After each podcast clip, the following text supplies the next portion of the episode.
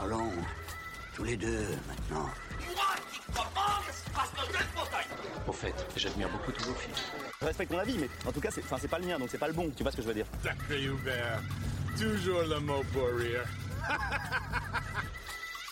Bonjour à tous et bienvenue sur les fauteuils rouges. Je suis Nicolas, je suis avec Maxime. Bonjour Maxime. Bonjour Nico. Et bienvenue du coup dans ce nouveau format. Parce que comme on vous l'a dit à l'épisode d'avant, on teste un peu des nouveaux formats en ce moment. Et on a décidé de pouvoir prendre des films un peu moins longs à analyser pour pouvoir vous faire des épisodes un peu plus courts mais quand même sur des films sympas pour vous donner envie de voir des films ou même pour vous dire de pas les regarder.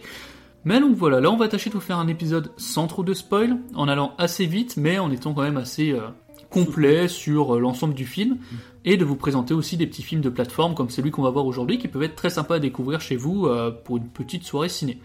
Et du coup, le film dont on va vous parler aujourd'hui est un film Apple TV qui est donc maintenant disponible sur MyCanal. Et c'est aussi l'occasion, c'est pour ça qu'on parle aussi de ce film, c'est l'occasion de vous le dire si jamais vous n'êtes pas au courant. Maintenant, tous les films Apple TV sont sur MyCanal, donc ça vous permet de découvrir plein de nouveaux films un peu sympas. Notamment celui-là, donc on va vous parler de Tetris, bande-annonce. Ce jeu n'est pas juste addictif, il s'installe littéralement dans votre tête. C'est le genre d'occasion qui ne se présente qu'une fois dans une vie. Il n'y a que 10 autres personnes dans le monde qui ont vu ce que vous allez voir. Ça s'appelle la Game Boy. Vendez-la avec Tetris. Vous pouvez nous avoir les droits L'Union soviétique détient les droits internationaux. Rien ne sort facilement. Je vais à Moscou. Vous allez entrer dans un pays communiste qui considère encore l'Amérique comme son ennemi numéro un. Ok, Lucky. Vous feriez mieux d'en parler à votre femme d'abord. Les visionnaires doivent tout risquer pour gagner. Pas à ces conditions. Tu entends? Est-ce que notre appartement a déjà été aussi silencieux C'est un membre du comité central du Parti communiste. Parce que tu es une menace. Vous savez où se trouve votre mari? Qu'est-ce qui se passe, bordel?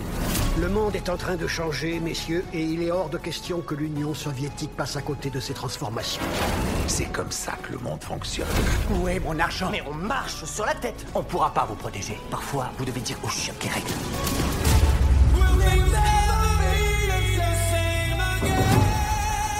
Allez, allez, allez Ça, c'est criminel. L'Union soviétique est sur le point d'imploser. Il ment, tout le monde ment. Rentrez chez vous La cavalerie rapplique. On n'a pas le temps. Ça va aller. Attention, Alexei, Alexei C'est pas vrai. Vous êtes vraiment les rois du suspense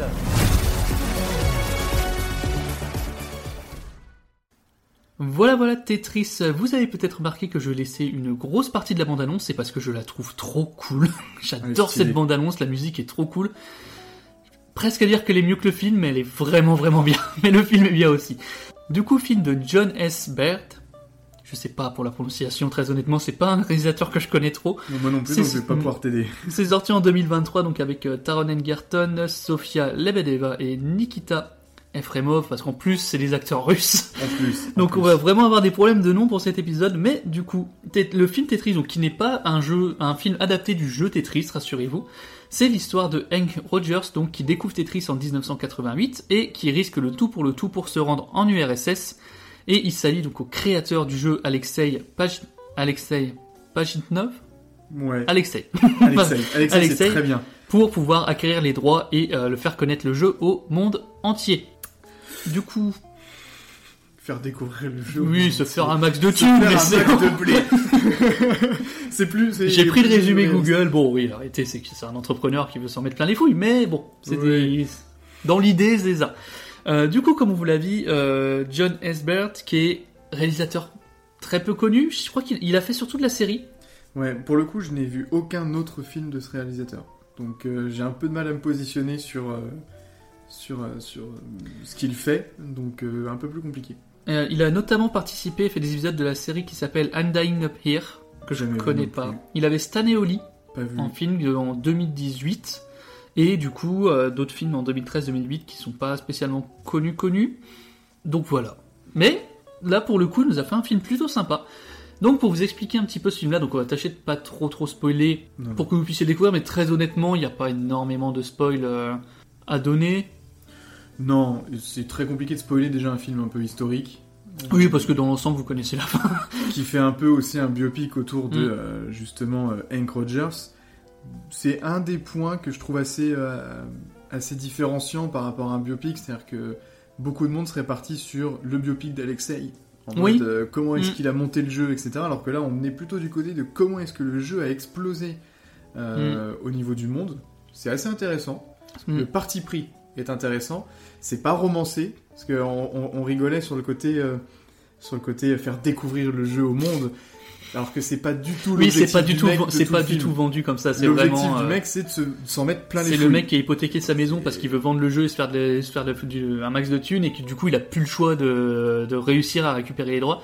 Parce que du coup c'est un film qui va énormément tourner, tout le principe du film en fait c'est euh, les droits officiels de Tetris. Que pour sortir Tetris sur des consoles etc, il vous faut les droits. Et il y a les différents types de droits, il y a les droits consoles, les droits ordinateurs, les droits euh, Arcade aussi. arcade arcade. et les droits consoles portables Portable. dont on va pas mal parler. Parce que du coup, pour vous faire assez simple résumé, ce film se passe au moment de la sortie de la Game Boy. D'ailleurs, c'est le Game Boy et pas la Game Boy, parce que ça, j'ai entendu. je- Dans la bande-annonce, ils disent la, la Game Boy. c'est la Game Boy, Dans tout le film, ils disent la Game Boy, c'est le Game Boy. Parce que c'est inspiré du Walkman. Walkman, homme qui marche, Game Boy, enfant qui joue. Donc c'est le Game Boy. Et c'est aussi le GameCube, d'ailleurs, pendant qu'on y. Tout à fait. Voilà! C'est m'as fallait que ça sorte. dit- Toute ma jeunesse, j'ai toujours appelé ça la Game Ah Boy. mais moi aussi, c'est la Game Boy, la GameCube, mais non, c'est masculin. Voilà, vous le saurez.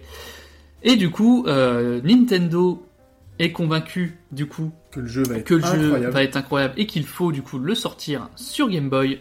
Le problème, c'est qu'ils n'ont pas les droits. Se- on va se lancer dans toute une bataille. C'est Microsoft qui a plus ou moins les droits. Donc on va se lancer dans une bataille juridique parce que lui, euh, notre personnage principal, donc Hank, a racheté les droits. Mais Ouais. vu que ça appartenait à la base à la Russie, la Russie affirme qu'elle, elle, elle n'avait pas vendu les droits au mec à la base. Parce que la Russie est un communiste, donc les droits ne sont pas au créateur du jeu, mais à l'État russe. Et on est dans un film qui est totalement dans une ambiance un peu euh, film d'es- d'espionnage de guerre froide des années Ouais. 80-90 que j'ai trouvé trop cool. En fait, j'ai c'est adoré l'idée. En fait, c'est assez cool, c'est euh, assez bien dépeint en plus. Mm. Après, on va pas Il y a des gros euh, clichés, Il y a des énormes clichés sur euh, le russe a la mâchoire serrée. le machin, le KGB. KGB. Alors, et, et ça fait partie aussi un peu des trucs qui m'ont qui m'ont un peu un peu euh, dérangé dans le sens où le côté russe. Alors, bon, déjà, ce qui m'a énormément dérangé, c'est qu'on est vraiment dans le cliché de euh, du, du manichéisme pur. D'un côté, on a euh, le communisme, de l'autre côté, on a le capitalisme euh, Mm. qui s'affrontent, etc. C'est bourré de clichés et c'est assez mal mené. En plus, c'est assez mal narré, c'est assez dramatique. Et il y a un truc que j'ai trouvé assez insupportable, c'est que Attention, j'ai bien aimé le film. Ah mais moi aussi, mais je, je je suis d'accord avec toi. ouais. Mais il est pas exempt de défauts, mais je, pense qu'on parlera aussi de pourquoi est-ce que ça nous a plu. Mais en fait, le- côté euh, russe, parce qu'on est entre 1988, non, on est en 19, On est dans 1988. 80-90, ouais. Euh, faut savoir quand même qu'à ce moment-là, donc on est proche en fait de la fin de l'URSS. Mm. Euh, il faut aussi savoir qu'à ce moment-là, la répression était énorme Mm. en Russie. Euh, pour information, la fin des goulags en Russie, c'est 1991. hein. C'est quand même à, Mm. à la chute, à la chute de l'URSS. Et le KGB et la police politique en général est hyper sympa. Je sais que dans l'ensemble, je me suis dit, ils sont, ils sont quand même vachement conciliants. Parce que, Parce que la le nombre de fois, oui, la moitié, le nombre de fois où ils savent qu'ils lui ont mis à l'envers et qu'ils sont en mode, toi, la prochaine fois, attention, hein, mais les- tu dis, mec, euh, c'est bon, arrête-le. Parce que la répression russe dans le film passe à travers trois moments. Le mec, un mec se fait tabasser. Ouais. En gros, c'est même pas du spoil Mm. du coup. Euh, Il y a une, men- une menace orale. Et ensuite, Oui. il y a une petite menace en mode Vous voyez, qu'est-ce qui va tomber de- en premier Oui, de euh, Fait, Attends. mais, en, en 2023, quand il y a la déclaration de la guerre en Ukraine, il y a un nombre incalculable d'oligarques qui sont qui se sont tous mystérieusement suicidés. Mm. Il y a un nombre de journalistes assez conséquent qui ont Disparu, conséquent, ouais. pardon, qui ont disparu. Et là, on est en 88 ans. Ouais, ouais, ouais. Enfin, non, il y a un truc qui fonctionne En fait, pas. il y a un dans- truc. dans- moi aussi, je l'ai- trouvé parce qu'à chaque fois, ils sont en mode la prochaine fois que tu fais un pas de travers, mon pote, t'es mort. Et à chaque fois, il refait un pas. de- Il fait au moins 4-5 pas de travers derrière la première menace. Et, tu- et à chaque fois, ils sont en mode la prochaine fois, mon pote. Et t'es en- Attention, je en- compte jusqu'à 3. Ouais, c'est ça. Et t'es en mode bah allez-y, à un moment, butez-le. Enfin, c'est bon. C'est pas comme si le mec était non plus ultra important. Il a créé un jeu vidéo, tu vois. Ils s'en foutent en plus, eux, Oui. de ce mec-là. C'est-à-dire qu'il C'est existe ça. même pas pour. euh, Mais pour ouais, ouais, ouais, mais après dans l'ensemble, il y a ce côté un peu là qui est un, qui est un peu oui, un peu télévisuel de euh, la prochaine fois, la prochaine fois. Après, ça reste un peu cool parce que tu t'as t'as déjà les, les membres de l'URSS qui savent pertinemment que le pays se casse la gueule, Oui. que c'est fini et qui donc vont avoir pour objectif de s'en foutre plein les fouilles. Avant, avant, que ça, avant que ça se termine, en fait. Quitter le navire mais avec les poches Ouais, pleines. C'est si ça, mais ce qui est possible. assez réaliste aussi, où t'as des mecs qui ont des partis pris énormes en fait parce que euh, ils, ils ont des intérêts financiers derrière. T'as des mecs qui sont aussi, alors ça pareil, c'est ou moins. T'as des mecs dans l'URSS qui vont accepter de se sacrifier pour des histoires de droits de jeux vidéo. Tu fais frère, quand Pour même, le bien euh, du pays. pour le bien du pays, pour la pour le vendre Tetris à Nintendo. Mais voilà, mais donc t'as des trucs des fois où tu oui bon allez admettons. Admettons. Admettons. Mais en vrai, le film, tu sens, en fait, tu sens que c'est un genre de film d'espionnage années 80, mais qui est un peu à la cool euh, sur certains trucs, qui est gentillet. Et c'est pas, c'est pas, ça dérange pas plus que ça, tu vois. Non. Parce que c'est déjà, c'est le bordel. C'est déjà, c'est le bordel. Parce que, mine de rien, faut le suivre, le film, hein, parce que entre les différents droits, les gens qui achètent les droits, les gens qui achètent les droits pour d'autres gens, euh, les droits, les droits ordinateurs qui à la base fonctionnent pour les droits console parce que c'est, il y a un truc dans le contrat, mais Ouais. que il y a, faut quand même, euh, faut quand même être un peu, aimer un peu le jeu vidéo et aimer un peu euh, ces Ou même ce genre d'histoire en général, hein, parce que Ouais. euh, Mais il faut le suivre. Ça, ça, je te rejoins à 100%. pour venir à ça, pourquoi le film euh, fait kiffer, entre autres, j'aime beaucoup les histoires sur les entrepreneurs, pour des Mhm. raisons qui me sont très personnelles, mais la plupart des films, séries qui vont te parler d'un entrepreneur sont souvent assez péjoratives envers les entrepreneurs. C'est-à-dire que tous les entrepreneurs qu'on voit au ciné dans les séries, là, pour la plupart, ça va être des Steve Jobs, ça va être euh, Social Network, comme si j'adore le film, donc les- des Mark Zuckerberg, des créateurs de Facebook, où on te présente souvent le truc de tu peux pas être entrepreneur sans forcément mettre un coup de puce à quelqu'un à un moment donné. Oui. Euh, Social Network, c'est que ça. Steve ouais. Jobs, c'est que ça. Et je dis pas que c'est pas arrivé en vrai, hein, attention. Mais là, on parle d'entrepreneurs qui sont à des niveaux énormes, en fait, qui sont au plus haut niveau possible quasiment. Et on voit très peu des gens, des entrepreneurs, des trucs comme ça, qui sont dans une démarche. Bah, certes, tu es là pour se faire de l'argent, t'es entrepreneur, mais t'es dans une bonne démarche, tu vois. Oui. Et là, pour le coup, c'est le cas. Et t'as un entrepreneur, en fait, qui justement s'est appuyé, va refuser tout du long de la mettre à l'envers. Euh, à d'autres personnes, sans spoiler, mais euh, il a, il a l'occasion en fait de la foutre à l'envers à d'autres personnages et tout machin, mais il le fait pas. Et d'avoir une vision un peu positive d'un entrepreneur, euh, même euh, d'un truc aussi gros avec autant d'argent en jeu, etc. Je trouvais ça un peu cool. Un entrepreneur qui a des règles. Qui a des règles et, et qui est passionné par ce qu'il fait, tu Voilà. vois. Parce que oui, parce qu'on l'a pas dit, mais Hank Rogers, c'est pas juste le mec qui essaye d'acheter les droits, c'est aussi avec sa femme euh, un mec qui détient Mm. euh, une une boîte de Une développement. boîte de développement de jeux vidéo, de jeux ouais, vidéo. et Donc, qui avait- C'est-à-dire que euh, voilà, c'est Mm. pour lui l'occasion de la ouais. faire passer à un stade, un autre stade de travail. supérieur. Parce qu'il du coup il découvre, il découvre Tetris sur un salon, il achète les droits tout de suite parce que son jeu à lui qu'il avait développé ne marche pas. Le et il hypothèque, il hypothèque encore, encore une fois, parce qu'apparemment il l'a déjà fait, sa maison pour avoir encore un nouveau prêt pour pouvoir aller voir Nintendo. Et cette, c'est, en fait, je sais pas si c'est moi personnellement qui l'ai vécu comme ça, mais ce truc horrible de putain ça va marcher, ah non ça va pas marcher. Ah si ça va le faire, non ça va pas le faire. Bah là c'est foutu. Ah et, ce truc de putain on l'a vendu à Nintendo. Ah oui merde mais on n'a pas les droits. Bah je vais les chercher. Ah oui mais là on pourra pas les avoir. Ah puis il y a une autre entreprise sur le coup qui essaye de nous baiser. Et et Euh. pour le coup, t'as vraiment en plus cette vision de deux façons différentes d'entreprendre et de gérer le truc.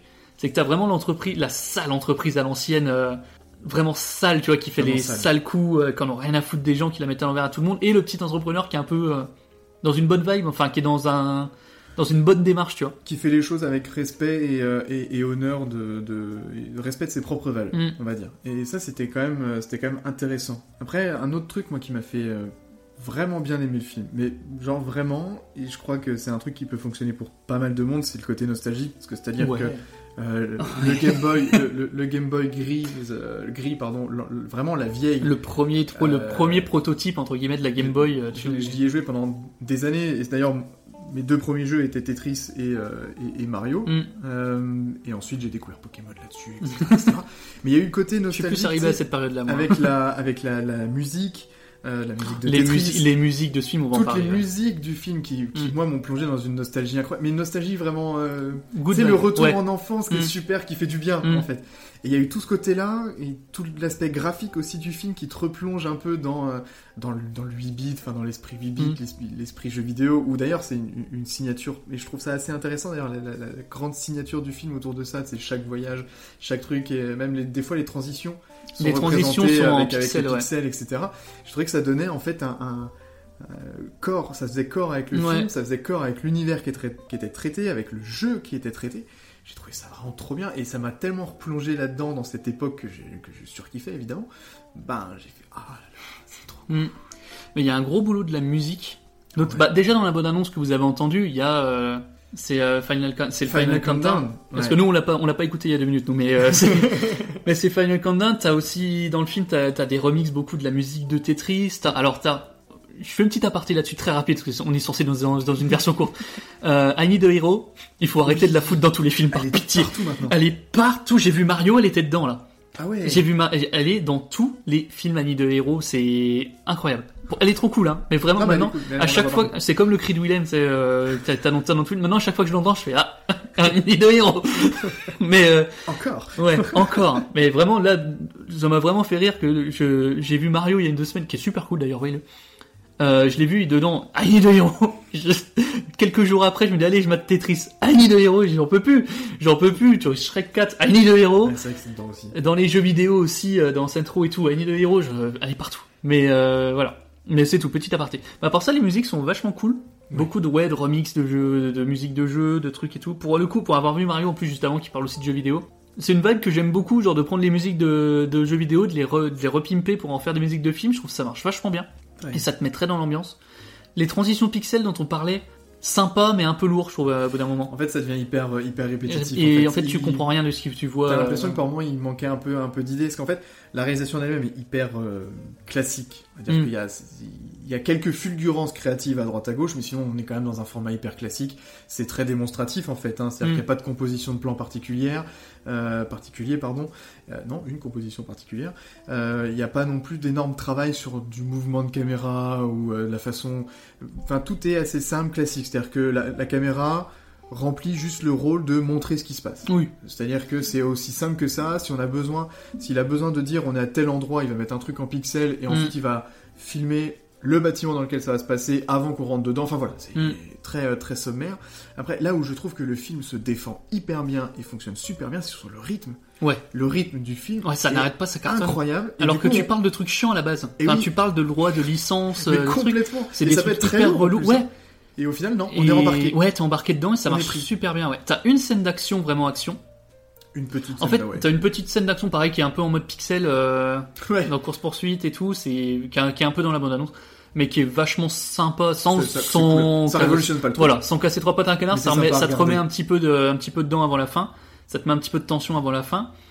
Il y a une scène, si il y a la scène de soirée, bah c'est là où il y a Final Countdown, la, la scène de la soirée que je trouve un peu cool. cool. Il y a, Celle-là est vachement travaillée par rapport au reste. je trouve que t'as des, t'as des séquences, là, des messages un peu cool. Déjà, t'as des- les deux mecs, donc notamment euh, Hank, le, le un personnage principal et le créateur du jeu. Il est- tu sens, en fait, t'as l'impression de, de la passion des réalisateurs, elle, ret- elle retransmet par, elle ressort transport par eux, où ils passent une soirée entière à se dire, ah putain, mais en fait, euh, ton jeu, euh, ça serait encore mieux s'il est peur qu'elle disparaissait. Ah ouais, vas-y, euh, je le fais. Non, non, c'est moi qui, ils sont tous les deux sur l'ordinateur. Tu sens une, tu- qu'ils ont voulu montrer à l'image la, passion du jeu vidéo les deux, puis les, les, la qu'animaient, je passion, pense, les ouais, deux mecs. les deux, et puis la passion du jeu vidéo qui super cool. Moi, j'aime beaucoup. Enfin, je trouvais ça, ça rendait super bien. Pas contrairement au côté très froid de l'entreprise adverse euh, Ouais.